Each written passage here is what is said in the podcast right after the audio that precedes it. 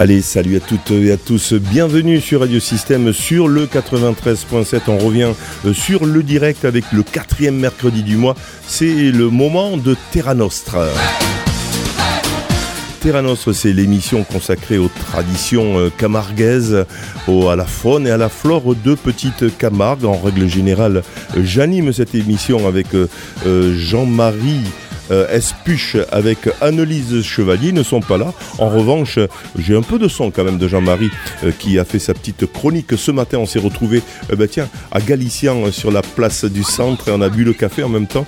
Il m'a, on a enregistré sa chronique sur les marais, puisqu'il y avait une réunion hier sur les marais. Vous savez, les marais de, de Vauvert qui sont en grand danger et les acteurs se réunissent depuis, depuis quelque temps autour d'Annelise d'ailleurs Qui a été euh, chargé de mission. On écoutera le reportage de Jean-Marie qui a eu sa première réunion. Donc qu'est-ce qu'il en pense? On le saura euh, tout à l'heure. Mais par contre, on a Jean-François qui est là, fidèle au poste. Salut euh, Jean-François, je vais juste monter ton micro pour que tu dises enfin salut. Salut Jean-François. Eh bien, bonsoir. Salut. Alors Jean-François, juste de mettre le micro devant toi parce qu'il est légèrement, voilà, peut-être un peu haut.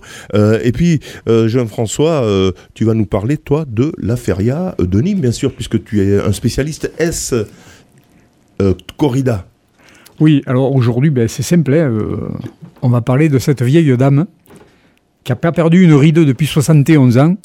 Et j'espère que ça incitera euh, l'ensemble de nos auditeurs aller y faire un petit tour pendant ces 4 ou 5 jours festifs. Eh oui. Alors l'invité hein, principal qui a été annoncé dans toute la presse, alors en plus sur les réseaux sociaux, et je sais que Patrick Frilet qui est avec nous eh ben, a beaucoup d'amis. Hein, il a, ça c'est bien hein, quand il partage les choses. Hein.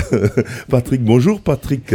Bonjour, bonjour. Alors Patrick euh, Frilet, euh, euh, vous êtes le, allez on va dire le, témoin. Vous êtes photo journaliste, photo reporter, et puis vous avez bien sûr parcouru euh, le monde euh, depuis très jeune, enfin depuis très tôt déjà. Hein, vous étiez photoreporter. J'ai vu euh, à Libération, il y a déjà un petit moment, vous avez traité des conflits, hein, des, conflits, des, guerres. Vous êtes, vous avez été. Alors est-ce que c'est vrai ça Tiens, vous avez été le premier à, rentrer, le premier photographe occidental à pénétrer en Corée du Nord? Est-ce c'est vrai. C'est vrai ça aussi. C'est tout à fait vrai. Oui, oui, non, c'est pas un fake. Voilà. Alors vous allez. Je vous raconterai ça, il n'y a pas de mm. souci. Voilà. bon, on, va attaquer, hein, on va attaquer là-dessus. Hein, D'ailleurs, euh, oui, on aura aussi, puisqu'on a été quand même au sommaire, on aura un petit reportage sur euh, le le label Grand Site de France qui a été réattribué à la Camargue euh, gardoise. On aura Mélanie qui nous a fait un petit son de Delta FM, puisque cette émission est aussi diffusée sur Delta FM. Euh, donc euh, avec le maire du Gros du Roi euh, qui, ben, qui est fier justement de cette labellisation. Patrick donc. photojournaliste. Parlez-moi de votre parcours. Et c'est quoi un photojournaliste au fait? Je ne sais pas si c'est le bon terme d'ailleurs, Patrick. Si, si, c'est le, le, bon terme. Ah. Du photoreporter ou photojournaliste. Moi, je préfère photojournaliste. C'est un peu plus. Bah voilà, ça monte un peu en gamme. On, est, on est titulaire d'une carte de presse, donc on est journaliste. J'ai commencé par l'écrit donc à Libération. Et puis de fil en aiguille, bah, je couvrais le, à l'époque le, conflit en Irlande du Nord. Donc habité là-bas, j'étais là-bas pendant deux ans, j'ai fait une thèse là-bas sur l'Irlande du Nord. Et du coup, je me suis rendu compte que par la photo, je pouvais beaucoup plus m'exprimer que par le texte. En tout cas, moi, je pouvais plus m'exprimer par la photo que par le texte. Et j'ai basculé donc sur le photojournalisme, donc euh, la photo qui primait. Comme disait Paris Match à un moment, une photo peut valoir un million de mots, et je suis tout à fait d'accord avec ça. Il y a des photos qui ont changé le cours de l'histoire plus que des texes. Voilà. Je pense à Hiroshima, cette gamine. Est-ce qu'il y a des photos donc que vous avez prises qui sont entrées dans, l'histoire, ou en tout cas qui sont très, euh, euh, très marquantes oui, j'ai eu pas mal de photos parce que j'en ai eu pas mal qui ont été euh, primées ou qui ont été sélectionnées pour des, grandes, des grands festivals, etc. Euh, si ce n'est qu'en photojournalisme, ce n'est pas un petit, ce n'est pas les photoreporters de l'AFP, de AP, de UPI et de toutes ces grandes agences qui ont en fait tout à résumer en une image. Il faut qu'en une image, ils puissent exprimer le tout. Donc il faut que la photo ait un intérêt, qu'elle soit bien située, qu'elle soit localisée, que il faut que la photo soit, parlante en elle-même. C'est rare de voir dans un quotidien, dans journal de la PQR, je prends le Midi Libre, il faut une photo d'actualité pour illustrer l'actualité et vous n'avez pas la place pour mettre six photos. Nous, en photojournalisme, on travaillait beaucoup plus sur du reportage, donc euh, on avait la possibilité de s'exprimer sur plusieurs pages, et on s'exprimait souvent avec euh, de 5 à 15 photos. Donc il fallait là que ce soit pas redondant, il fallait qu'on exprime toute une, toute une histoire en 15 photos. Donc il fallait qu'il y ait un petit peu de tout. Donc c'était c'était une, autre, une, autre, une autre approche de, de, de la photo. Alors, euh, je vois hein, euh, des magazines, alors bien sûr, les trottoirs de Manille, prostitution des enfants, le gang de Los Angeles, les Indiens Mayas, euh, les tribus affaires de la Corne de l'Afrique. bref, vous avez fait le, monde entier, Patrick. C'est, ah, quand, on, quand, on, vous lit, on vous dit, mais quelle chance il a eu de de faire tout ça? Non, parce qu'on se dit aussi où est-ce qu'il n'a pas été? il y avait quand même pas mal d'endroits aussi où j'ai pas été.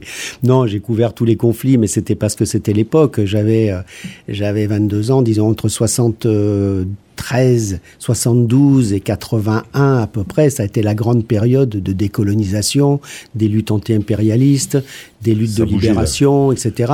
C'était des, des, des, guerres qui avaient une cause. Donc c'est vrai que euh, moi j'avais euh, une tendance un peu, euh, oui, gauchisante, étudiant, post-68 art, libération, etc. Et donc les ces conflits-là m'intéressaient. il fallait y aller absolument. C'était des causes. Et pourquoi l'Irlande du Nord? C'était qu'on était dans une lutte anti-impérialiste, anti-coloniale, anti-britannique aux portes de Paris. On était à une heure et quart de Paris. Il y avait euh, une lutte anti-impérialiste exactement comme ça se passait au Chili, au Salvador ou, ailleurs, où les, crises palestiniennes ou autres que j'ai, que j'ai pu couvrir à l'époque, c'était, pareil. Quel impact avaient les photos? J'ai l'impression que, bon, maintenant on est dans un monde de photos. À l'époque, euh, c'était moins, il n'y avait pas les réseaux sociaux, bien évidemment. Donc euh, l'image, comment, comment elle parvenait Il fallait un certain temps, hein. maintenant c'est quasiment instantané. C'était compliqué parce qu'en effet, alors en plus j'ai commencé, il n'y avait que du noir et blanc, il n'y avait pas de couleur, la presse n'était pas en ah couleur. La presse est passée en couleur, les médias sont passés en couleur euh, dans les années 80. Ah oui, c'est relativement récent. 78, allez, on va dire 77, 78. Donc au début, bah, on avait toujours euh, les, les photoreporters, les photojournalistes, on avait deux boîtiers autour du cou. On avait un boîtier avec un grand angle, un boîtier avec un téléobjectif, ou alors on changeait d'objectif, c'était un peu galère. Ensuite, quand la couleur est arrivée, bah, il fallait doubler. Donc on avait quatre appareils autour du cou. On ressemblait à des sapins de Noël. On avait deux appareils en noir et blanc, ah deux appareils en couleur. Oh Tout ça en, en argentique. Donc on avait on emmenait des, on emmenait, je sais pas, 100, 150 pellicules qu'il fallait passer en douce dans les pays où on arrivait. on ne pouvait pas voir ce qu'on avait fait. Hein. Maintenant, on regarde, ah bon, celle-là pas bien, je fais l'autre. Et hop, on balance et, on jette, et, etc. On, balance, on jette. À l'époque, pas du hein. tout. Il y avait des surprises quand vous développiez. Oui, des bonnes et des mauvaises d'ailleurs, parce qu'on se demandait si on avait fait, si on avait bien, bien chopé l'image ou pas, et si on avait bien chopé l'instantané, le moment opportun et tout. Et puis surtout, le problème, c'était d'envoyer les films pour qu'ils arrivent à temps eh pour, la, pour, les, pour les bouclages des journaux. Donc euh, quand ça passait comment C'était bah, euh, c'était des accords qu'on avait, alors ce qui est impossible à réaliser aujourd'hui, des accords qu'on avait avec des compagnies aériennes, avec des stewards, avec des, des pilotes, avec des hôtesses de l'air. On connaissait tout le monde, c'était marrant, et c'était eux qui nous qui se chargeaient de ramener notre paquet de films euh, jusqu'à Roissy ou à ou Orly à l'époque. Ou attendez un correspondant. Attendait un motard oh de presse, donc le motard était là à 2 heures du mat ou à 4 heures du mat et filait à l'agence de presse, etc. pour porter les films pour qu'ils soient développés le plus rapidement possible. Et ensuite le vendeur repartait dans toutes, dans toutes les rédactions dès le lundi matin, si c'était le week-end, le lundi matin, et tous les jours il le faisait, mais il partait dans les rédactions avec sa, une énorme euh, valise avec toutes les diapos et les, tirages noirs et blancs ça pour présenter ça. C'est plus le même métier du coup là. Aujourd'hui là, quand on voit que instantanément la photo du journaliste peut être mise sur le site euh, quasiment tout de suite. Ah ben aujourd'hui, on euh, fait une photo au smartphone de qualité, parce qu'aujourd'hui, on arrive à une ah qualité qui est incroyable. On fait une photo au smartphone et dans les trois secondes après, elle est envoyée partout dans le monde entier. Quel est votre regard là-dessus, justement, euh, Patrick Frilet, vous qui avez connu euh, à l'ancienne, comme on dit?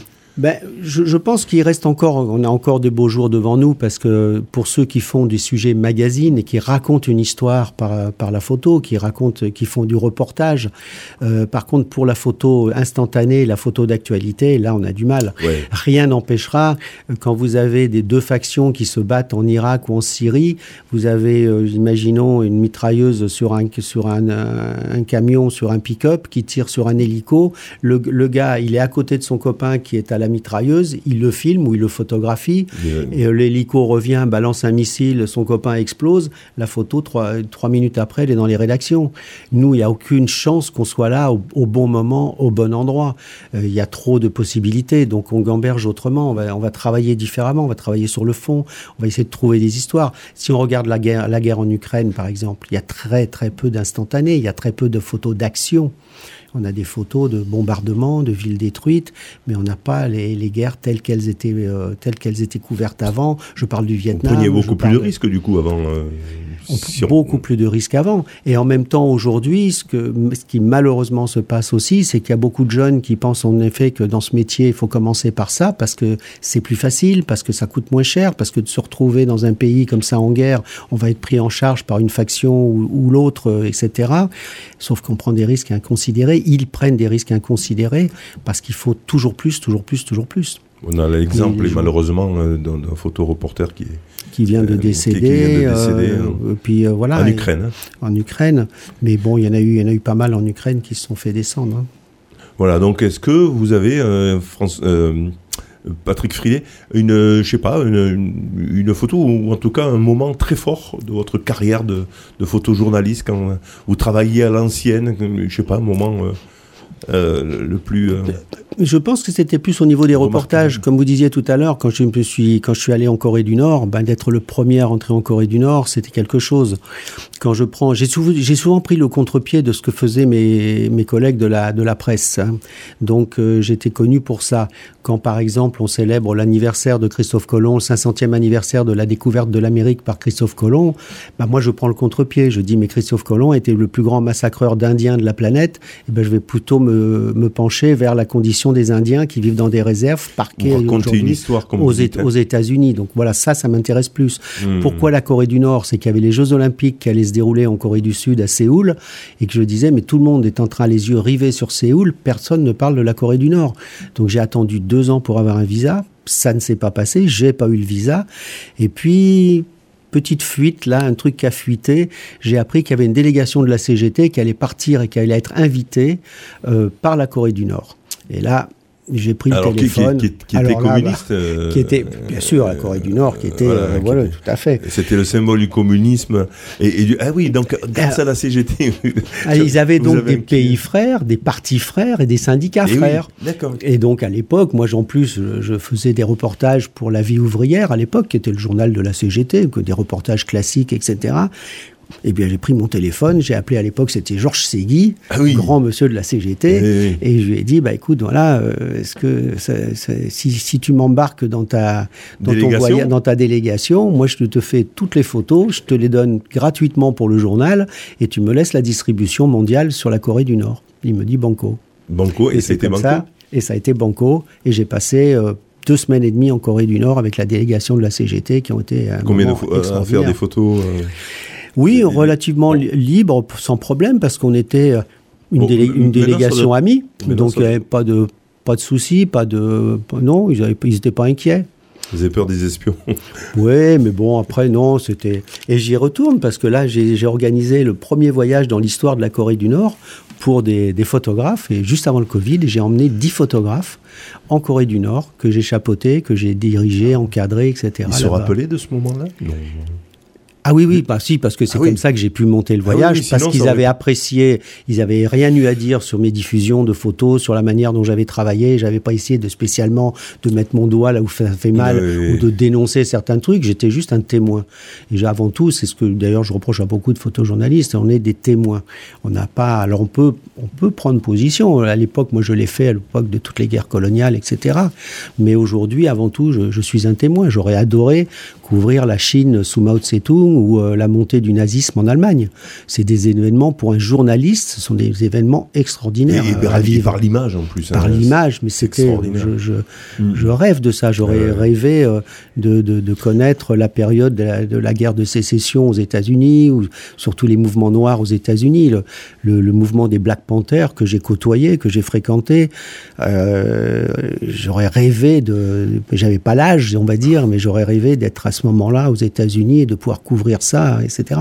Vous avez publié, je vois, un livre pédagogique euh, le, le du, sur le photojournalisme euh, qui, a, qui, a, très bien marché. Je sais pas, apparemment, euh, il est. Ah, c'est là là, il a été, il est épuisé, il est parti comme des petits pains. C'était. quoi l'idée? Alors l'idée, c'est que j'avais monté à l'époque une, une section photojournalisme au sein d'une école de, de, formation de journalisme, et c'est la première section qui existait en Europe, d'ailleurs, de formation photojournalistique, puisque ça n'existait qu'en domaine universitaire, et ça n'existait pas du tout dans le dans le privé, quoi. Et donc c'était le concurrent du CFJ, de l'EPJ, qui était euh, le, le, CPJ et le FPJ, qui étaient les, les, deux grandes écoles de formation journalistique. C'était l'école des métiers de l'information et le centre de formation documentation à Paris. Et j'ai monté donc cette section euh, photojournalisme avec un autre photographe que je connaissais bien qui s'appelle Yann Morvan et on a, on a travaillé à deux là-dessus. Et pendant dix ans, j'ai animé donc cette euh, et encadré cette formation que je faisais trois mois par an. C'était un genre, euh, c'était un stage commando. Hein. C'était, on a, il me demandait à quelle heure on démarre le matin, à quelle heure on finit le soir. Je lui dis, je m'en fous à quelle heure tu finis le soir, mais demain matin, quelle que soit l'heure à laquelle tu t'es couché, même si tu as travaillé toute la nuit, tu es là à 8 heures le matin, parce que c'est ça le photojournalisme. Et, et, y a, en 95, je ne sais pas s'il y avait le, le, numérique. Euh, ça Alors, le, le, numérique est arrivé, oui, assez. Moi, je suis passé au numérique en l'an 2000. J'ai traîné des, des, des, cas de fer, et à juste titre d'ailleurs, parce que ça m'a donné raison, parce que tout ce qui a été fait en numérique au début, c'est parti à la trappe tous les documents ont été perdus. Ils n'ont pas été sauvegardés comme il fallait, on ne savait pas les sauvegarder. on ne savait pas stocker. Hein. Par exemple, si on prend la, guerre du désert qui avait eu lieu en Irak, etc., le premier conflit, euh, Desert Storm euh, en Irak avec les Américains, il n'y a quasiment plus une image. Et au début, il valait mieux arriver avec les deux, hein, du numérique et, et, ce qui reste comme image, c'est ceux qui ont travaillé en argentique. Hein. C'est ceux qui ont travaillé en argentique. En pellicule. Jean-François, une, une, une, réflexion un peu sur. Euh, non, non, j'écoute avec, euh, avec plaisir. Hein. Alors pour, pourquoi, pour, pourquoi finalement euh, il est là, Patrick? Parce que aussi, bien sûr, il, il photographie le monde et il va, il, il a photographié aussi, bien sûr, la Camargue, les, les, les, personnes. Il a raconté des histoires, comme il dit, notamment avec un dernier bouquin qui est qui a été réédité, Dynastie hein, de Camargue. Je crois que tu as vu d'ailleurs quelques, oui, oui, euh, oui, photos. J'ai eu la chance de voir, oui, effectivement. Tu as, eu la chance de voir. Donc on, va en parler euh, juste après. Tiens, on se fait une première petite pause musicale si vous nous rejoignez. Mais Patrick Frilet est avec nous, les photos euh, journalistes. Il a parcouru le monde, il a fait tous les conflits. d'ailleurs, tiens, Patrick, avant de finir, quand même, est-ce qu'il y a un conflit que. Bon, là, là, maintenant, on va y revenir.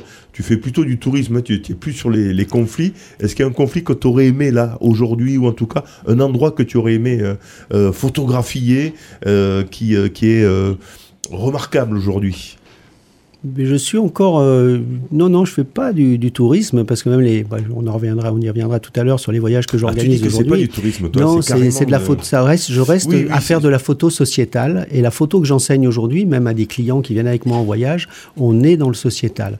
Et s'il y avait en effet des conflits que je couvrirais aujourd'hui, ce sont des conflits complètement méconnus.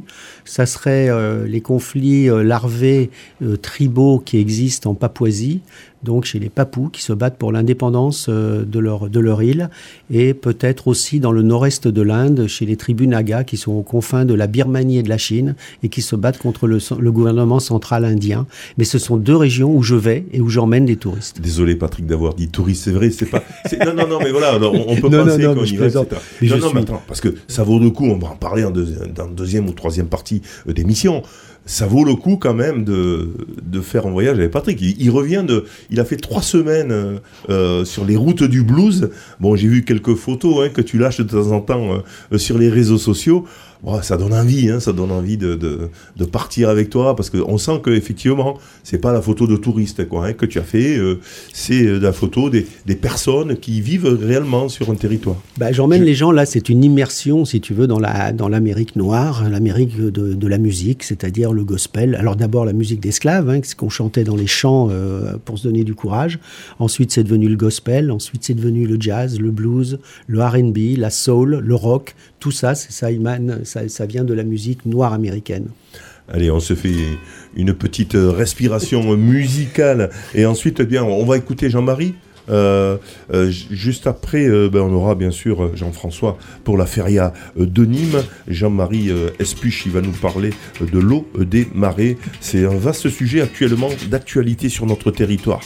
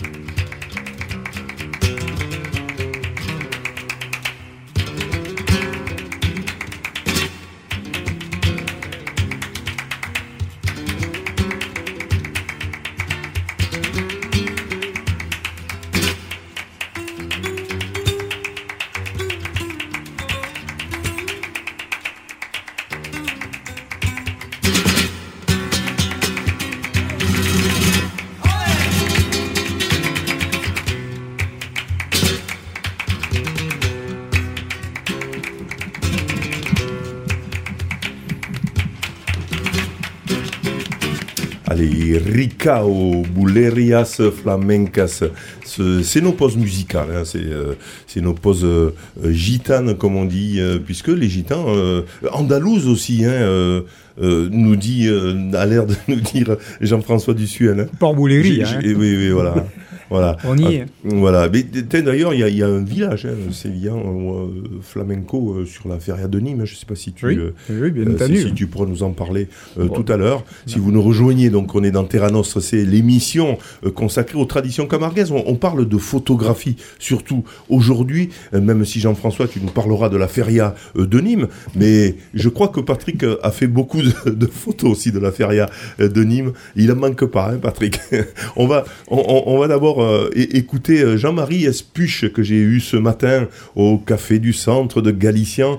Il, euh, nous a parlé de la réunion qui a eu lieu ben, hier, le mardi, sur les marais. Vous le savez, il y a un gros problème de marée quand même sur, sur la commune de Vauvert.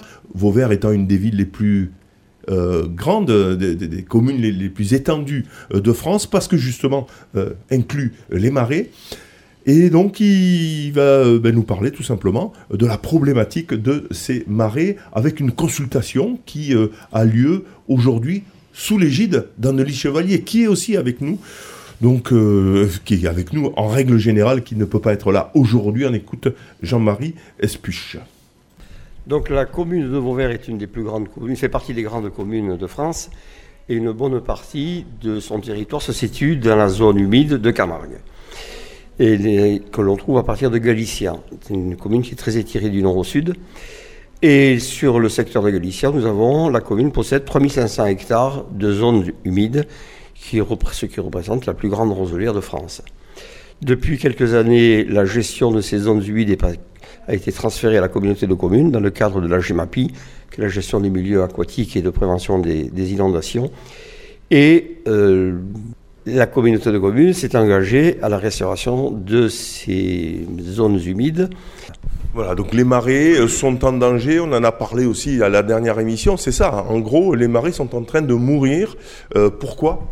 Alors les marais sont en train de mourir parce qu'on a une perte de, transmission des savoirs, parce qu'on considère que on a eu un effritement de cette connaissance de terrain, puisqu'on est dans des systèmes de fonctionnement qui sont de plus en plus urbanisés de plus en plus euh, en connotation avec l'informatique, avec on est on est plus on fait plus de la de la gestion de milieu par son, avec son ordinateur qu'avec les, les, bottes aux pieds. Qu'est-ce qui se passe concrètement? Alors ce qui se passe concrètement, c'est qu'on avait trop d'eau dans les marais pendant très longtemps et on considérait que puisqu'il y avait de l'eau et quatre roseaux, on était dans un milieu naturel. Or il se trouve que le roseau n'est pas une plante aquatique, c'est une plante lacustre et que maintenir en eau des étangs tout au long de l'année conduit inévitablement au pourrissement de tout le système euh, de rhizome et on a eu une, perte de, de, roselière qui s'est traduite par une disparition de l'activité humaine dans les roseaux, dans la roselière, donc plus de coupe de roseaux sur le territoire communal,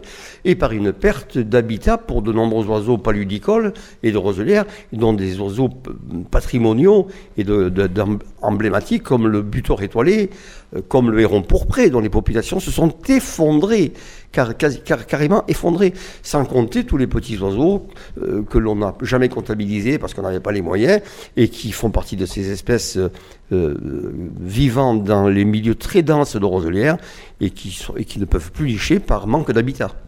Voilà, donc les marais hein, de Vauvert galiciens, euh, ben, finalement, vous venez de le montrer, euh, en danger. Du coup, euh, la communauté des communes a pris en charge, avec sous l'égide un peu hein, de, Chevalier qu'on connaît bien ici, une commission, a mis en place une commission avec, parce qu'il y a des enjeux de chasseurs, de pêcheurs, etc. cette commission a pour mission donc de, refaire vivre finalement et de mettre d'accord toutes les personnes qui sont autour de ces marais, qui en vivent, etc. pour que enfin on arrive à faire une, gestion euh, et qu'on sauve finalement ces marées. Je crois qu'on est au pied du mur.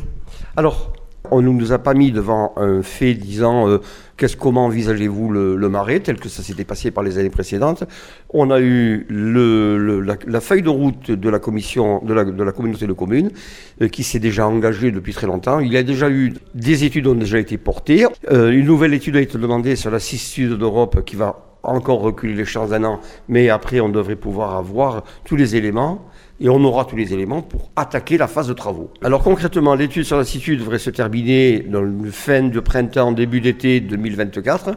Et à partir de là, on pourra passer, commencer dans des phases actives, c'est-à-dire curage de roubines, de canaux, etc. etc. Voilà, donc là, il n'est pas, question de négocier, c'est un, fait. Euh, il faut absolument euh, mettre en place des mesures. Euh, en gros, donc, c'est quoi C'est ces mesures très concrètes? Alors les mesures très concrètes, c'est d'assurer une circulation de l'eau par des apports d'eau du Rhône, par le curage des canaux qui permettait d'innerver en profondeur toute la roselière. Il y a des grands canaux, des moyens et tout un réseau capillaire que les anciens travaillaient au quotidien.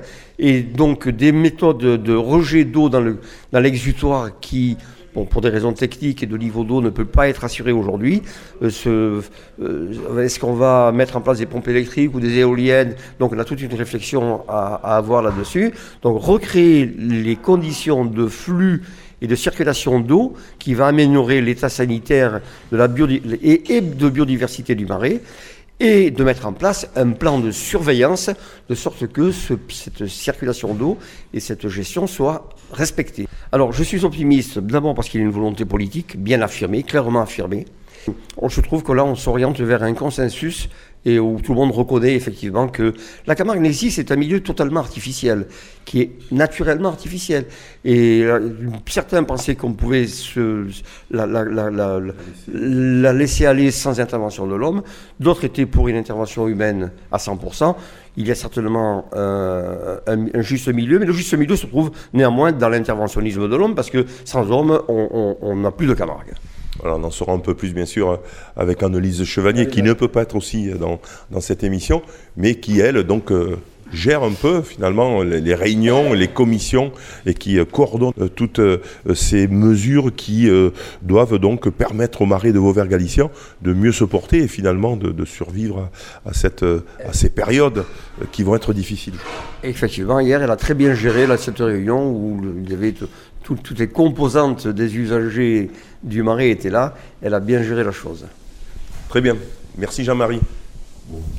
Voilà, retour euh, sur Radio Système. C'était en légidiféré. C'était ce matin euh, à Galicien. Je sais pas, euh, une petite réaction, peut-être Patrick Frilet, ou on, va faire les deux parce que Patrick, je sais qu'il il va dans les marais des fois, il, il prend de belles photos. Je me trompe peut-être, Patrick? Non. Oui, c'est parce que j'ai fait pas mal de choses sur, les, sur nos amis les Flamands. Pas les Belges, hein, je parle des Flamands roses. Mais bon, mais sinon, non, je vais pas beaucoup dans les marais. J'y suis un peu avec les taureaux, j'y suis un peu avec les chevaux, mais c'est, mm. voilà. C'est ça qui domine. Et puis, quand j'ai besoin d'en savoir un peu plus sur les marais et un peu plus sur les osios, je fais appel à mon petit copain Jean-Marie et Spuche. Et j'ai un spécialiste là, il n'y a aucun souci. Quand on sait qu'il n'y a, quasiment qu'un seul seigneur qui, ramasse le roseau, il n'y en a hein. quasiment plus. Euh, on en a bien, on a eu euh, monsieur, euh, Nicolas Prévost. Monsieur Nicolas Prévost, hein, le dernier qui est là avec et qui nous expliquait effectivement qu'il y avait beaucoup de, de personnes de Vauverdois qui venaient hein, faire la, saison et que là c'est quasiment fini. C'est le seul. bon, hein. ils, sont, obligés d'importer euh, euh, des roseaux euh, de, Hollande ou même de, la, de, Bretagne, je crois, hein, Jean-François. Mmh. Une réaction, Jean-François tu, tu, avais participé un peu au débat la dernière fois? Oui, oui, j'avais écouté. J'avais surtout, surtout, écouté. voilà. Mais, bon, ce qu'il ce y a de certain, c'est que euh, ah, se mettent en place quelque chose, c'est quand même quelque chose d'intéressant parce que en réalité, pendant longtemps, euh, apparemment, il y a eu énormément de conflits, de situations conflictuelles. Et si pour une fois les gens ont envie de se mettre à table et puis de travailler ensemble, ben, c'est quand même un progrès déjà. Euh, primordial. Hein. Je crois que bon. Euh, en même temps, il n'y a pas d'alternative. Hein. Là, le, mari meurt ou, il revit. Euh, si voilà. Donc apparemment, les, chasseurs, les, les pêcheurs doivent se mettre à la, à, la page. Oui, bah, il faut accepter qu'aussi de temps en temps on assèche les marées pour les sauver, même si effectivement. Bah, on peut pas pêcher ou chasser, mais ça, c'est, je crois, maintenant ils sont devant le, euh, devant le mur et, on peut, on peut pas faire autrement. On aura Jean-Marie qui nous euh, qui nous parlera euh, tout à l'heure aussi, mais il nous fera sa petite chronique ornithologique. Qu'est-ce qu'on trouve aujourd'hui, là, le fin mai, dans, dans, nos marais? Il y a déjà des migrations. Est-ce que, eh oui, il y en a déjà qui partent migrer vers le nord. Hein, voilà, bon, il va nous expliquer tout ça tout à l'heure. Jean-François Oui. Feria de Nîmes c'est ce week-end. Qu'est-ce que tu as envie de nous dire, bien sûr, en termes de tauromachie? Est-ce que c'est une belle feria qui s'annonce en termes de tauromachie espagnole, bien évidemment? Alors, euh, je pense que ça va être une, effectivement une feria très intéressante. Bon, euh, sur le papier, c'est quelque chose qui est bien monté. On parle uniquement de l'aspect tauromachique, mais ce qu'il y a d'intéressant, c'est que bon, euh, on a une course camarguaise dont je vais parler un petit peu, qui me paraît particulièrement intéressante. On a des corridas qui me paraissent bien montées. Euh, bon, c'est dans la dynamique nimoise. Hein. Je crois que bon, Nîmes, c'est pas Vic sac, c'est une manière de sentir le toréo. Il euh, n'y a pas de raison que, que ce soit autrement. Bon, alors, euh, la feria de Nîmes, ben, c'est quand même, c'est quand une vieille dame. Hein. elle a été créée il y a un peu plus de 70 ans, maintenant 71 ans très exactement, en 1952. 1952 euh, à l'initiative de cinq clubs taurins. C'est récent quand même, hein, quand on oui, oui, hein, c'est pas... Alors, on y reviendra parce que euh, il faut toujours faire la différence entre le moment à partir duquel la tauromachie est arrivée dans notre amphithéâtre romain et puis la création d'une. Euh, en fait, on va le voir, il y a 100 ans d'écart, ah, c'est pas rien. Euh, mais, Donc on peut euh, parler de tradition. 52, c'est quand même primordial. Ces quatre clubs taurins, ni moins, plus le club taurin de Saint-Césaire. Et j'insiste parce qu'à l'époque, Saint-Césaire était, était une commune. Et oui, c'était un petit hameau euh, voilà, juste à côté de, une, une commune, de la périphérie nimoise. Moi, je l'ai connu, hein, eh puisque je suis, je suis nimois. Et je suis né en 50. Et donc, j'ai connu Saint-Césaire en, tant que, en tant que commune euh, autonome, bien entendu, avant son intégration dans, la, dans, oh, les, clubs taurins, tu te souviens Il y avait donc oui, oui. il y avait le cercle taurin nimois, l'Union taurine nimoise, l'affition cheminote nimoise. Ah oui, les cheminots, euh, oui. Qui c'est qu'il y avait encore? Il y avait euh, à Saint-Césaire, c'était le club taurin Loufer, c'était le taurin Camarguais. Hein, et puis il devait y en avoir une quatrième. Qu'est-ce que c'était? C'était, c'était ah les Amis de Tauros. la revue, la revue tauromachique Qui avait été créé par Micheletta, par euh, Madame Cantier. Et donc, euh, qui avait, c'était un club taurin comme un autre qui était, qui était représenté. Et donc, c'est à l'initiative de ces clubs, cinq que la municipalité nimoise a décidé de monter cette feria, qui a eu lieu, la première, euh, du 30 mai au 2 juin 1952. Alors, ce qu'il faut remarquer, c'est qu'elle a 71 ans, mais qu'en fait, il n'y a eu que 69 éditions, puisque Celle de, 1968, elle a croulé sous les pavés du boulevard Victor Hugo face au lycée Daudet. Et euh, celle de 2020, elle, elle s'est effondrée sous le Covid. Mais bon, euh, on ne pouvait pas faire autrement. Il y en a donc eu 69, et donc en 69, il s'est quand même passé beaucoup de choses. Euh, bien entendu, cette feria, cette feria, elle a été créée par, elle, elle, s'est appelée feria à l'initiative de Monsieur Nimois, de Nimois bien connu, qui était un homme politique, pharmacien euh, et président à l'époque de la Chambre de commerce, qui était Monsieur Pierre Gamel, bien entendu. Alors, qu'est-ce qu'on peut en dire?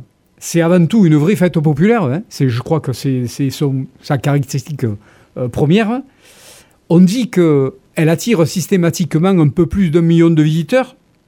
Je ne sais pas si c'est une réalité ou pas, mais bon, c'est ce qui se dit systématiquement. Et si musique, manifestation équine, défilés populaires en sont des éléments majeurs, le taureau avec un O et le taureau avec E à U en sont quand même les protagonistes essentiels. Je crois que la feria, elle est taurine, avant tout et surtout. Course camarguaise, corrida, encierro, abrivado, Tourado, Recortadores, Corrida de Rojon, c'est en fait le cœur de la vie de cette feria, depuis l'origine. Le taureau au centre de la feria. Le taureau au centre de tout, effectivement. Alors, ce qui est de remarquable, c'est que depuis euh, une vingtaine d'années maintenant, c'est rajouté à cette feria la feria des enfants. C'est un élément particulier. Ah, c'était aujourd'hui, euh, mercredi. Hein, c'est ce que j'allais dire. J'allais en parler. On va écouter la rediffusion. Euh.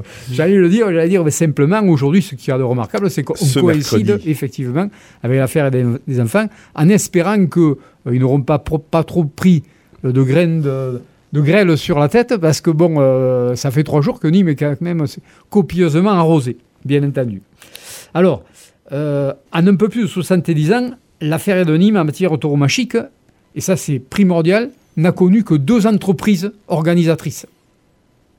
Ferdinand Aimé, de 1952 jusqu'à 1980, Bernard Doms, alias Simon Casas, de 1980 à nos jours.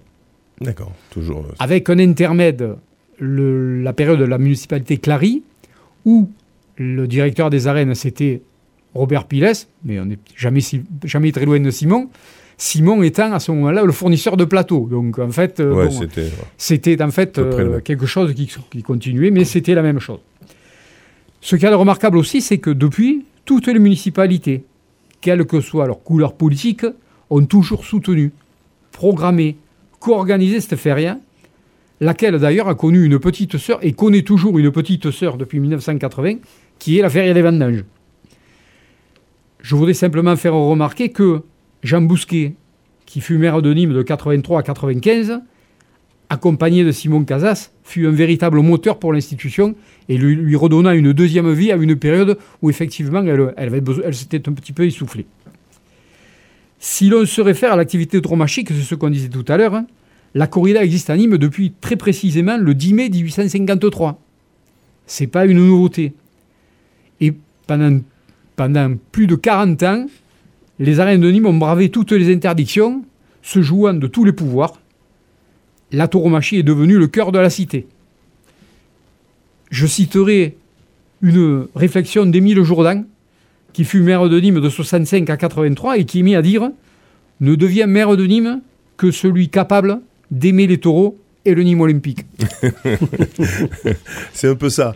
Euh, c'est, alors, le cartel de, 2023, est-ce que tu peux nous, décrire? Bon, on va pas non plus. Euh, qu'est-ce que tu as remarqué? Alors, il y a euh, quoi, une dizaine de, de, corridas? Alors, je voudrais dire quand même, hein, rapidement, que cette feria de Nîmes, elle continue à être une vraie fête populaire assumée, un véritable moteur économique pour la commune, une approche intellectuelle, artistique, festive, autour et dans les arènes, amphithéâtre romain superbe, dans lequel la corrida a trouvé un écrin somptueux. Et la feria de Nîmes, c'est encore, c'est toujours la pégoulade, la course libre, les corridas, les recortadores, les rejoneadores, les abrivados, les concerts, le flamenco, les sevillanes, les bodegas, la paella, la gardiane, ah le pastis et le vin des costières. Il y, a un championnat du, monde de paella, je crois. Tout à hein, fait. Euh, c'est la première édition sur le boulevard euh, Feuchère, je crois. Tout hein. à fait. La feria de Nîmes, c'est d'immenses souvenirs. Ils sont différents pour chacun d'entre nous. Oui. Moi, j'en cite quelques-uns, les miens. L'alternative de Christian, ce 28 mai 1977, où nous fûmes 20 000 à témoigner, en compagnie de Teruel et Mansanar Esper, que Nîmes ont entré dans la cour des grands. La feria de Nîmes, c'est en 1985 rien moins que Curo Romero, Rafael de Paula, Curo Vasquez, Mansanar Esper, Nimeño, Muñoz et Caro, lors de la corrida de l'art.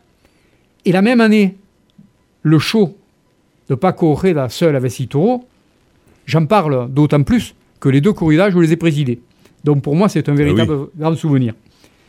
Je voulais aussi Eh de Nîmes 89, les six démons de Guardiola, que le frêle, que le, que le frêle gladiateur Christian Moncouquiol Nimeño II a su dominer de la tête et des épaules, et puis depuis, des montagnes de Puerta des Consuls pour Castellia, Juan Bautista, Ponce, Manzanares Fils, euh, l'inévitable ténébreux José Thomas et le Rouli, qu'on ne peut pas oublier. Et cette année donc, 2023, le cru, qu'en sera-t-il? Je le crois, moi, très intéressant. D'abord, la Royale de Somade, jeudi, c'est pas rien, c'est un gros morceau. Et on peut dire merci à Adrien Poujol parce que Bon, s'il n'était pas là, on d'accord. l'aurait pas. Oui, bien entendu. Mais pour moi, il n'y a pas de différence. les Victorianos del Rio, avec Sébastien Castella et Rocaré, ça non plus, c'est pas rien. Les couilles, Ça, c'est samedi. Hein. ça, c'est samedi. Samedi. Les couilles le dimanche, après-midi, avec mon cartel à moi, forcément. Alors, qu'est-ce qu'ils ont, les couvilles, euh, par exemple, de, de, de spécifique Les couilles, ce sont les couilles, ce sont des taureaux. C'est c'est une. Euh, Manzanares a, a- a gracié le, le le- le premier taureau de Ligue, a gracié dans les arènes de Séville, c'est lui qui l'a gracié, c'était un, c'était un couille. Donc au cartel, on a Morante de la Puebla, Manzanares, c'est à la vente. Les marchés, le lundi, Ah, lundi, il y a un marché. Donc, euh, avec les petits Nîmois, Adrien Salin et le et, Rafi. et, éleveur français, on est d'accord. Hein. Et éleveur français, éleveur de, de- de Béziers, voilà. Et puis les novilles de Chamaco, le dimanche matin pour Solalito, Lalo de Maria. Et là, on doit dire merci à Simon, c'est plus Adrien, c'est l'autre versant de la maison. En fait, la feria de Nîmes, c'est donc un peu plus d'un million de visiteurs, des fêtards tant que tu en veux, de l'Instrambord, c'est vous, c'est nous, c'est moi, c'est Nîmes. Bonne feria à tous. Bonne feria, bravo, merci en tout cas euh, euh, Jean-Marie. Ah ben Jean-Marie là c'est un spécialiste. Hein, euh, Patrick Frilet est avec nous donc il est photojournaliste. Euh, la, la, la feria, euh, la corrida et, et tes photos, euh, Patrick, c'est aussi euh, quelque chose de spécial quand même. hein. Tu, tu es souvent Ah, ce derrière et tu. euh, Ce sont des souvenirs aussi. hein. La première fois que j'ai vu, que j'avais vu des corridas avec mes parents, parce qu'on avait une maison à l'époque euh, dans le Pays Basque, donc on allait quand même souvent voir des corridas. J'ai quand même croisé des grands là-bas, mais j'étais tout jeune, j'avais T'étais 10, 11 toi là. ans. Mais après, en arrivant ici, j'étais envoyé par le magazine à l'époque Jour de France. C'était euh, le journal de, de Dassault et qui m'avait envoyé couvrir la première des Spédides, parce qu'il y en a eu plusieurs après, de d'El Cordobés. Et donc, euh, ça a été une expérience, ça a été deux expériences. La première, de couvrir la, La- la corrida. la- la corrida. en elle-même. Voilà, d'avoir mon bourladère, etc., qui était pas, on pouvait se déplacer librement à l'époque et tout, c'est extraordinaire. Et la, la deuxième surprise, alors, de voir un torero extraordinaire, et en plus, de, au moment où il a été sorti, où il est sorti par la grande porte, ça a été de recevoir des soutiens-gorge, parce qu'à l'époque, on recevait des soutiens-gorge sur la figure, et je prenais des soutiens-gorge parce que j'étais à. T'as des mètre- photos encore de. de- de- oui, de oui, j'ai- je suis à soutien-gorge 1m50 devant le corps d'Obès et je me prenais des soutiens-gorge parce que j'étais devant lui en reculant comme ça par la grande, pour, pour passer la grande Et la deuxième expérience de, ce, de cette, de cette année-là, de cette feria, ça a été la découverte de la course camarguaise. Et là, ça a été un truc extraordinaire. Il y avait cette affiche, donc moi j'arrivais de Paris, et il y avait cette affiche course camarguaise. Je dis, c'est quoi ça, la course Alors c'était camarguaise quelle année ça, euh, ça devait être en 88, je 88. pense, la Despédite de Cordobès, si je me souviens bien. Et donc, la première course camarguaise, je la vois à ce moment-là. Et je tombe sur des ovnis. Je tombe sur une course camarguaise où il y a Chaumel, Tognetti, Ferrand, que j'ai connu après, évidemment. Mais je vois, c'est pour moi ma première course. C'était ça. Et là ça a été le- la révélation? Pourquoi, La pourquoi Alors, pourquoi la révélation, la révélation photographique. Eh oui. Parce qu'autant, et avec le recul, parce que j'ai couvert ensuite pendant dix ans, euh, j'avais mon bourladère dans les arènes de Nîmes, pour les corridas, etc. Donc, c'était chiant à photographier. C'est pas un travail de photographe. On est derrière son bourladère. Tu parles de la, de la, de la corrida. On est avec un gros téléobjectif, derrière un bourladero et on attend que ça se passe et on, appuie. C'est du photomaton. J'ai c'est pas de la peur de le dire. C'est pas de la photo, non, j'ai pas peur de le dire. C'est du photomaton. Et, par contre, et on attend qu'il y ait une action spectaculaire entre le taureau et le torero. Ou le taureau, et voilà, on attend qu'il y ait quelque chose. Et on essaie d'anticiper ça. Donc il y a un peu la connaissance du terrain. Mais nous, le photographe, tu, es, tu es coincé dans un mètre carré et tu ne bouges pas. La course camarguaise, c'est autre genre. Déjà, quand j'ai découvert la course camarguaise, avec des taureaux qui s'envolaient derrière des gars à 2,50 m de haut, je voyais quelque chose de spectaculaire et que personne en national à l'époque, et en international encore moins, ne connaissait. Et donc, j'ai plongé là-dedans et je suis, à partir de cette année-là, je suis revenu tous les ans à la feria, je revenais pendant l'été, je couvrais les, les, courses camarguaises, c'était ce qui m'intéressait. Je connaissais pas encore bien les manades, je connaissais pas encore les gardiens, j'étais fasciné par la course camarguaise, puis un petit peu par les fêtes votives, parce qu'il y en avait toujours à l'époque. Donc moi, les anciros, les bandits, les abrivades, j'adorais ça, j'adorais couvrir ça parce que c'était spectaculaire. En photo, c'était spectaculaire. Quand un gars se faisait lever, quand il y avait des gars qui s'accrochaient aux arbres, il n'y avait pas toutes les barrières qu'il y a aujourd'hui, c'était beaucoup plus ouvert, c'était voilà, c'était extraordinaire. Il y avait encore la bourgine, il y avait des trucs à la corde qui étaient extraordinaires à photographier, ça, ça c'était fabuleux à l'étranger, j'ai fait connaître la, course camarguaise, et pas les traditions, mais la course camarguaise. Euh, j'ai été publié dans le Daily Telegraph, dans le Daily Time, dans le Sunday Times. Qui a contribué du coup à faire connaître, à faire euh, en connaître, quelque sorte. Hein, et petit à petit, voilà. Et c'est euh, finalement en combien en l'an 2000, quand je suis non un peu avant, mais quand je suis venu m'installer dans la région, où là, bah, j'ai tout bêtement, j'ai été frappé à la porte de la fédération, j'ai été voir mon ami qui, qui, est devenu mon ami Henri Itier, qui a été le président de la fédération pendant plus de 17 ans. Et je lui ai dit, écoute, voilà, moi je suis photographe, je peux me mettre à ta disposition, je sais ce que c'est que de communiquer dans la presse, dans les médias français et internationaux. Il a tout de suite senti le truc et on a commencé à bosser à deux là-dessus. Et ça a été, on a monté des opérations, on a monté des trucs. Il y a eu le salon de l'agriculture à Paris avec des bâches géantes, etc. Il y a eu la, de, photos de raseteurs. De photos de rasés, etc. De, de courses camarguaises. On a mis, on, on a monté une course camarguaise dans la, dans la prison de Nîmes à la maison, à la maison d'arrêt. On a toujours cette fibre sociale. Hein. Toujours, oui, oui, puis de communiquer, surtout de faire connaître. Donc c'est vrai que j'avais l'exclusivité dessus, donc de montrer une course camarguaise dans une prison, c'était évidemment en, en national des retombées médiatiques importantes. Donc ça, moi, je le savais. Je sais communiquer, je sais ce qui marche et ce qui marche pas. Mhm. Et du coup, ben voilà, puis on a démarré comme ça. Et, du coup, c'est comme ça que de nombreuses années après, après 17, 18 ans dans la région, où là, j'ai commencé à rencontrer tous les acteurs de, du monde de la bouvine. Et c'est là que j'ai décidé, pendant le Covid, de, bah, de faire quelque chose et d'essayer de, Sur les dynasties de Camargue, on, va, on, va en parler. On va faire une petite respiration quand même. on a, on a tellement intéressant qu'on oublie euh, de, respirer au niveau euh, musical. Peut-être que l'auditeur, mais je pense que l'auditeur se régale aussi. On va, euh, après Boleria Flamencas, tiens, rêve gitan, tout simplement. C'est aussi là encore de la, de la musique gitane. Comment on appelle ça, Jean-François de...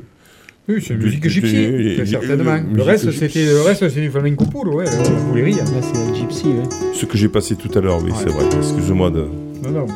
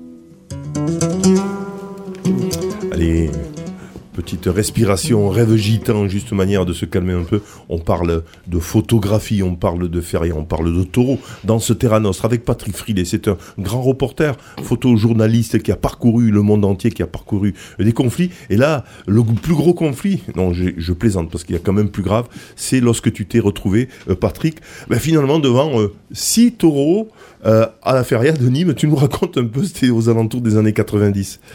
Oui, bah, je me suis retrouvé là en mauvaise position, quoi. Ça m'a valu. Et alors là, tu étais en train de prendre des photos pour Paris Match, etc. Hein. Voilà, je, bah, je travaillais sur un, concept de photographie en trois dimensions avec un appareil qui était un prototype, avec deux optiques, machin, bon, etc. Et puis je m'étais arrangé avec, euh, avec le manadier avant, avant, la, avant la brivade. Et c'était dans le virage des arènes. Et donc je, je m'étais mis là pour avoir plus d'effets de relief, plus d'effets en trois dimensions, etc. Et puis quand ils sont arrivés devant moi, et eh ben le, le, cheval de tête s'est écarté, il a fait un écart parce qu'il y a un, pétard qui est parti de la foule, et au lieu de me retrouver avec les, chevaux et les taureaux qui me passaient devant, ben le cheval m'a retrouvé dedans. Il m'a englobé et je me suis retrouvé face aux six taureaux. Et puis évidemment, euh, ouais, ça fait la une du Midi Libre le lendemain. C'était pas ce con de Parisien. C'était pas ce con de Parisien, mais c'était quand même sous-entendu. Sauf que j'étais là pour Paris Match, donc ils ont rien osé trop dire.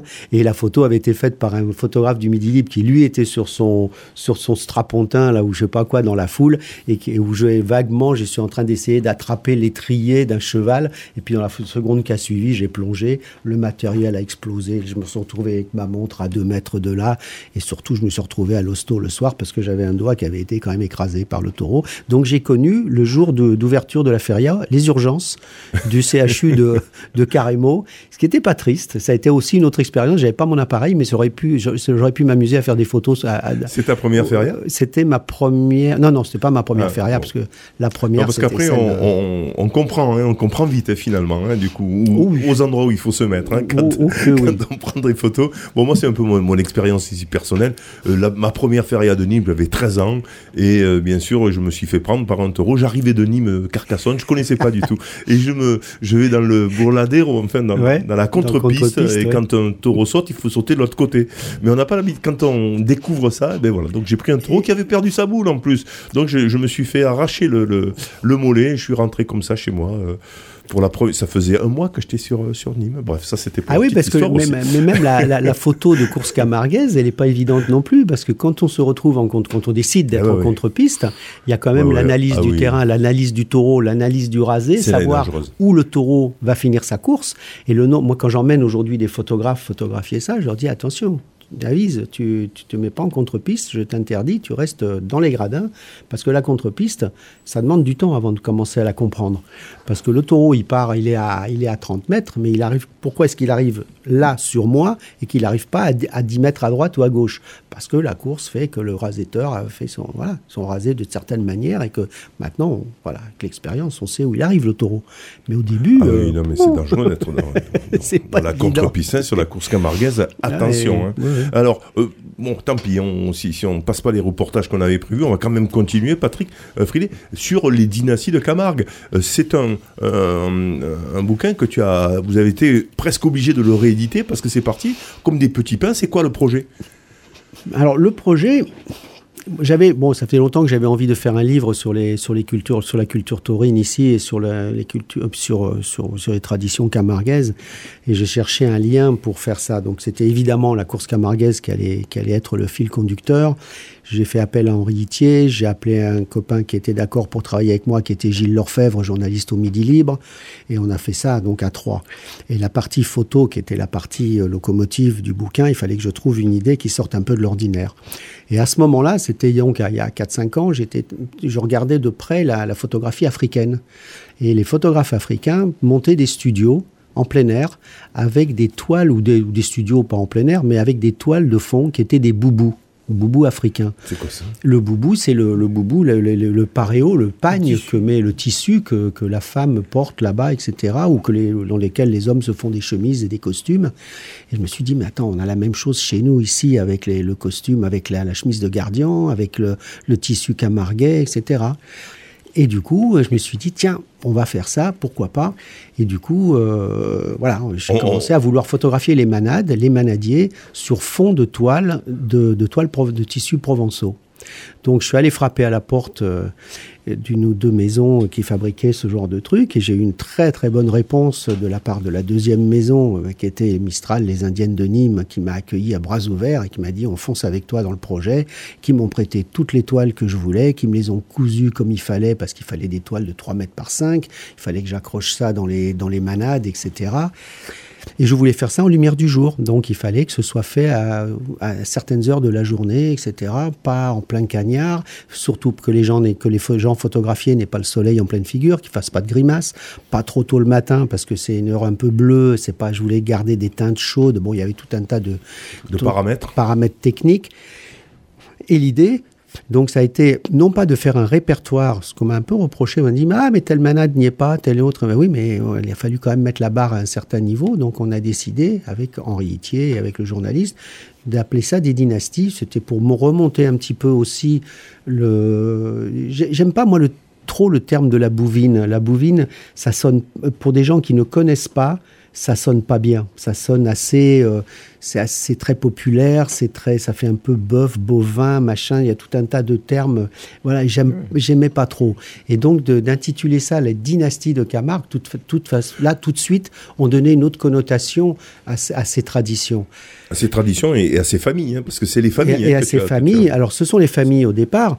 Euh, et donc il y, y en a 12 en tout qui ont plus de trois générations, parce qu'on a fallu mettre la barre donc à un certain niveau, comme je disais, et on a décidé qu'il fallait que ce soit Il y ait au, moins trois, générations de, de manadiers. et du coup, on était sûr d'avoir des histoires incroyables sur trois générations, et là, on a, là, on a, on a tapé Alors, fort. Euh, Renault, euh, tu te souviens un peu, bon, euh, peut-être pas tous, le mais... Renault, Banel, alors sur, alors sur le Gard, sur l'Hérault et sur les Bouches-du-Rhône, parce que ça concerne les trois départements, donc évidemment, les Maillans, Renault, Banel, on, a, on est euh, sur euh, Thibault, euh, qu'est-ce Je ne sais même plus là tous en tête, ça va trop vite là, mais non, non, il y, a, y en a, il y en a 12. Il y a des manades aussi équestres. Et puis il y avait une dynastie de rasetteurs. Il n'y a qu'une dynastie de rasetteurs où il y a trois générations de rasetteurs qui se suivent. Ce sont les Félix. Ah oui. Ce sont les seuls. Ah et, là, ça me gênait. J'aurais bien aimé qu'il y en ait d'autres, euh, parce qu'il y a eu des, de père en fils, où il y a eu une génération qui a sauté, donc ça, ça n'allait pas. Et il n'y a que les Félix. Donc voilà, du coup, euh, on a eu les Félix. Et je voulais aussi, évidemment, qu'il y ait les Arlésiennes. On a eu la chance à l'époque que la reine d'Arles était encore Naïs Lesbros. Et, euh, Naïs Lesbros, le jour où je, vais la voir, etc., il y avait euh, sa maman et sa grand-mère qui étaient là. Donc les trois générations étaient là. Et puis en passant dans le salon, je vois un tableau, là, un truc en ovale avec un portrait d'une arrière-grand-mère et qui était habillée aussi en arlésienne. Je lui dis, mais attends, c'est qui? Elle me dit, mais c'est mon arrière-grand-mère.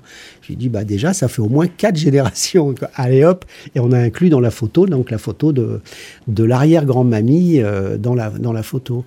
Et ensuite, eh ben, évidemment, je suis tombé. Comment ça a été reçu alors euh, par, ah, le bah. public tu, tu, en as fait un album, c'est un, bel album. Ah, c'est un, bouquin, un, bouquin de 256 pages. 256 pages. Avec illustré dessus avec la croix de gardien qui a été faite mmh. au fer, qu'on a été obligé d'envoyer faire euh, dans une usine spécialisée, machin, parce que c'était au fer exactement comme le marquage du bétail aujourd'hui.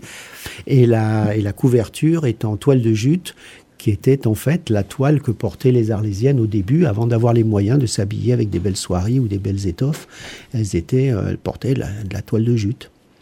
Donc on a joué là-dessus et c'est aussi la couleur sable des arènes. Donc on a ce livre, il fait quand même 256 pages. On peut le trouver quelque part pour les. Alors on le trouve aujourd'hui, euh, on, le, trouve, on est à la deuxième édition et on le trouve dans. On, est on a décidé d'aller au devant des gens, donc on est partout dans les bureaux de tabac, dans les maisons de la presse, dans tous les villages qui ont une arène. Ah oui, mais voilà. Donc dans les villages de Bouvines, on est présent partout. Et il est évidemment dans deux, trois librairies spécialisées, euh, Tessier, Goyard à Nîmes, il est évidemment à Actes Sud, il est chez euh, Derrere Natura Rerum à Arles, il est dans deux, trois librairies à Arles, il est dans quatre, cinq librairies, il est chez Cultura aussi. Mais ah, voilà. Mais des, photos magnifiques et qu'on trouve, on peut en trouver quelques-unes hein, sur, euh, sur les réseaux sociaux, sur ton Oui, oui, parce que je hein. communique largement là-dessus. ça s'appelle d'ailleurs, le site s'appelle Les Dynasties de Camargue, on retrouve tout là-dedans, je mets un peu d'infos aussi, voilà, etc. Et le reste du livre, ben, ça c'est les photos locomotives, et le reste c'est quand même 18 ans de travail sur le monde de la bouvine. Qu'est-ce qu'il y en a euh, retenu un peu de, ce monde de la bouvine finalement, de ces familles euh, qui, ont plus de trois générations? Je crois qu'en un mot, c'est devenu ma nouvelle famille. Ah oui, carrément. On, s'attache. Oh que oui. Mais je sens que tu es, tu es ému là quand, tu, quand tu nous dis ça. Oui, parce que pourquoi? Parce que ça, ça, ça pourquoi? C'est, je pense quelque chose qui te fait remonter des choses. Non, euh, puis c'est ma famille, c'est ma famille d'aujourd'hui. Je vis là. C'était pas évident au départ parce que tu le sais comme moi, je veux dire, de s'installer. On n'est pas, moi je suis pas du coin, je suis un Parisien, machin, etc. Quand au début j'ai voulu faire à Aiguevive où j'habite une exposition sur euh, sur Chaumel parce que j'avais des photos de Chaumel. Et j'avais des photos de Castro, j'avais des photos, pas mal de photos à l'époque. On m'a dit, mais euh, on n'arrêtait pas la réunion chez le maire de me dire, mais vous connaissez la course camarguaise, mais euh, vous avez déjà photographié la course camarguaise. Je lui dis, j'ai des photos de, Christian Chaumel, j'en ai sur trois ans. Ah bon, d'accord. Euh, bon, oui, tu vois, c'est toujours. Tu es en train de dire que ça a été difficile de, de, te faire accepter par le milieu, c'est ça? Voilà. Et petit à petit, et puis les choses ont évolué en 20 ans. Hein, donc aujourd'hui, c'est plus du tout la même chose. Et, aujourd'hui, je suis. Et là, ce bouquin, Les dynasties de Camargue, finalement, ça a été un peu le. Comment on peut dire euh, Ton passeport? Tu as été euh, oh, officiellement euh, investi dans la famille des Camarguais? Oui, je pense. je, l'espère en tout cas. Je l'espère en tout cas. Ceux qui sont dans le livre et ceux qui sont que je fréquente aujourd'hui euh, m'ont complètement accepté, c'est vrai. Mais que parler euh, de, mieux que la photographie finalement. Hein. La, photographie, il n'y a pas besoin de blablabla. Hein, c'est euh, vraiment. Et puis c'est un témoignage. J'y étais quoi, hein, puisque la photo, elle est. Unique, et la, la, photographie, quand on parlait au début du photojournalisme, c'est avant tout le rapport humain. C'est la rencontre humaine les voyages que j'organise de par le monde aujourd'hui, c'est pour aller à la rencontre des gens. J'estime que pour aujourd'hui, quand on veut découvrir un pays, une ville, une région, il faut découvrir son peuple. Allez, on finit là-dessus, justement. C'est une bonne transition. Tant pis, hein, j'avais deux chroniques à passer. On les passe pas, mais tant pis. Nous, on est comme ça dans les associatives. Ah. Mais euh, Jean-Marie, de toute façon, la passera euh, dans la semaine. On les passe souvent euh, dans la semaine. La, chronique sur ornithologique ou voir les oiseaux. Qu'est-ce qu'on peut voir comme oiseaux Il y a déjà des migrations qui ont commencé. vous l'aurez bien sûr dans la semaine. Mais quand même, pour finir, Patrick Frilet, tu organises donc des des, voyages, tu disais un peu sociaux, où effectivement tu essayes de, de, raconter une histoire. Ce sont que des photographes qui peuvent venir? Non, j'ai des gens qui viennent maintenant avec des smartphones. Ah oui, parce que dans la mesure où je et puis je, je les prends, c'est-à-dire que j'estime pas. Alors tu t'occupes de tout, toi. Hein. Euh, trois semaines on part, tu t'occupes de l'hôtel, du machin, de, la location des bus, tu, tu connais tout. Tout, tout, c'est moi qui conduis, machin quand on peut, etc.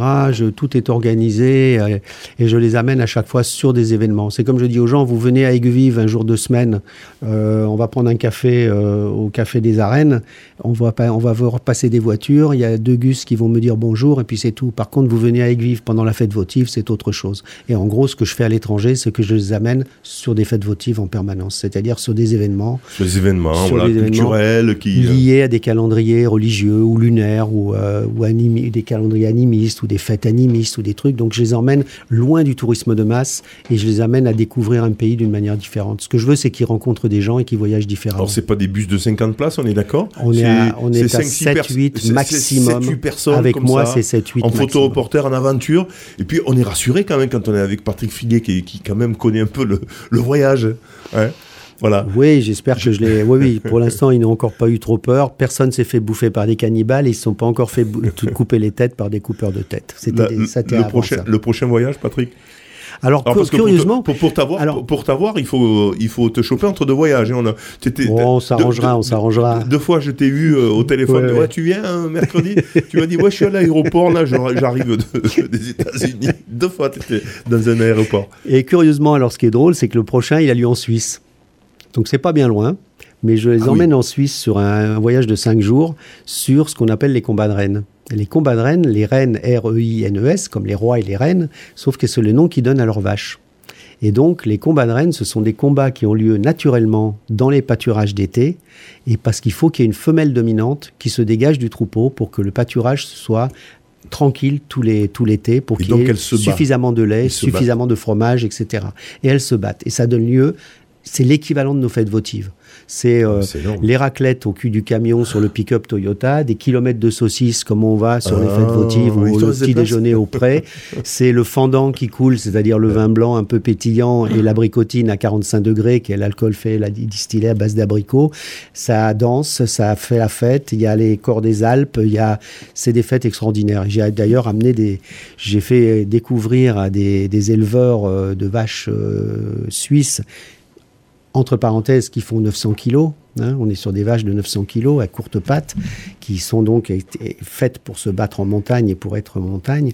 Et j'ai amené des éleveurs de là-bas rencontrer les manadiers d'ici, et j'ai emmené des manadiers d'ici rencontrer les éleveurs et leurs traditions là-bas. Et un des autres voyages que je fais comme ça, qui est en Inde du Sud, sur les traditions en Inde, euh, incorpore euh, un, un sport qui a lieu là-bas, qui s'appelle le Jallikattu, dans le sud de l'Inde, dans l'état du Kerala, qui est suivi, là ça va faire euh, envier, ça, certaines personnes vont les envier, c'est suivi par 60 millions de personnes, de téléspectateurs, ces sports-là, le Jallikattu, qui consiste à attraper la bosse du zébu, d'un zébu, qui sort du toril toutes les minutes. Et il y a euh, des blessés et des morts à chaque fois. Mais on est dans, C'est une on est dans une autre, sauvage. c'est un ce rodéo sauvage, oui. Et c'est extraordinaire. Et j'avais emmené là-bas d'ailleurs Henri Itier, le président de la Fédération française de course camargue. Bref, si vous voulez voyager avec Patrick Frilet, vous Voilà. allez. Alors, qu'est-ce qu'on fait euh, si on veut voyager? On va sur le sur le Facebook. Tu es très actif sur les réseaux sociaux, très actif sur les réseaux Alors le sociaux. truc, bah, ça s'appelle photovoyageur.com. Photovoyageur en un seul mot avec un S parce qu'ils sont plusieurs. Donc photovoyageur.com où ils tapent mon nom et ils auront toutes les En infos. règle là-dessus. générale, combien tu fais de, de- de voyages comme ça par an? Quasiment un par mois. Ah, quasiment. ah oui. Quasiment Ah oui. sur deux, Alors- trois semaines, sauf les vacances d'été parce que j'ai quand même des enfants et que j'ai un peu une famille aussi. Alors, quand on regarde, Euh. je- on, on parle pas de prix bien évidemment, mais quand on regarde un peu ces voyages qu'on fait, qu'on peut faire euh, dans des croisières euh, classiques, etc., euh, c'est quasiment les mêmes prix. Euh, Même, je pense être inférieur à des croisières. Ouais. Je suis en dessous de- des croisières parce que j'essaie de maintenir des prix pour que le plus possible, Ouais. rester dans des prix démocratiques et donner la possibilité à tout le monde de vivre ces expériences-là. voilà. Et, Mais ce sont des expériences, c'est vraiment des expériences. C'est un voyage unique, ce sont des voyages expériences. et- et voilà, hein, c'est ça, c'est ça qu'il faut, c'est c'est des, des- des voyages uniques, authentiques, hein, qu'on a Ouais, envie de ouais. dire. Effectivement, on va au plus proche et avec avec toi qui est quand même un guide euh, de, de- de qualité. euh, hein, c'est pas euh, l'office du tourisme. euh, Non, l'idée c'est d'être loin du tourisme de masse, Voilà, loin ça, de tout ça et d'amener toujours les gens à être au bon moment, au bon endroit. Donc là où moi j'allais pour Géo ou pour Paris Match ou le Figaro Magazine ou autre, j'amène les gens à ces endroits-là et même avec un smartphone, ils sont garantis de pouvoir faire les mêmes photos que ce que je fais moi avec du matériel professionnel. Pour donner une idée quand même, hein, 3 semaines, 5-6 000 euros, c'est pas énorme, énorme, même si c'est une grosse somme, on est bien d'accord. C'est une Mais- grosse somme. C'est une grosse somme, mais c'est pas énorme pour euh, ceux qui euh, veulent voyager. On peut se le peut-être économiser euh, pour quelques années pour ensuite partir avec Patrick Frilet. Oui, parce qu'on parle de 5-6 000 euros, c'est billets d'avion compris, en all, ah oui, oui, all tout inclusive, tout- Ah tous oui, les repas sont compris, il n'y a pas de mauvaise etc. surprise, il n'y a pas de demi-journée où je dis bah, allez vous faire voir, allez manger où vous voulez. Non, non, tout est inclus, etc.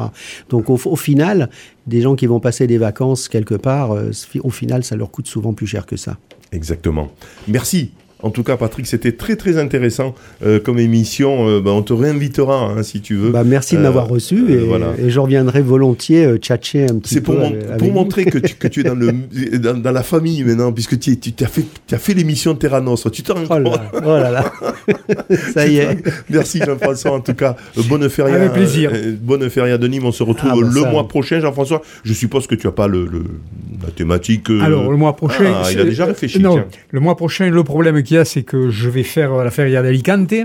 Ah, Parce qu'il y a Manzanares qui fête ses 20 ans d'alternative. Et bon, euh, ah forcément. ben oui, oui, tu es bien ami avec. euh, en Donc, fait, euh, donc euh, je sais pas comment. je n'ai pas regardé le calendrier, mais je pars une semaine. Bon, mais tu- feras en tout cas un petit euh, un pisson. Voilà. hein. Merci. Quoi qu'il en soit. Merci en tout cas. Bye bye. Je vous rappelle que cette émission est rediffusée aussi, bien sûr, deux fois dans la semaine, ensuite en podcast. Merci. Bye bye.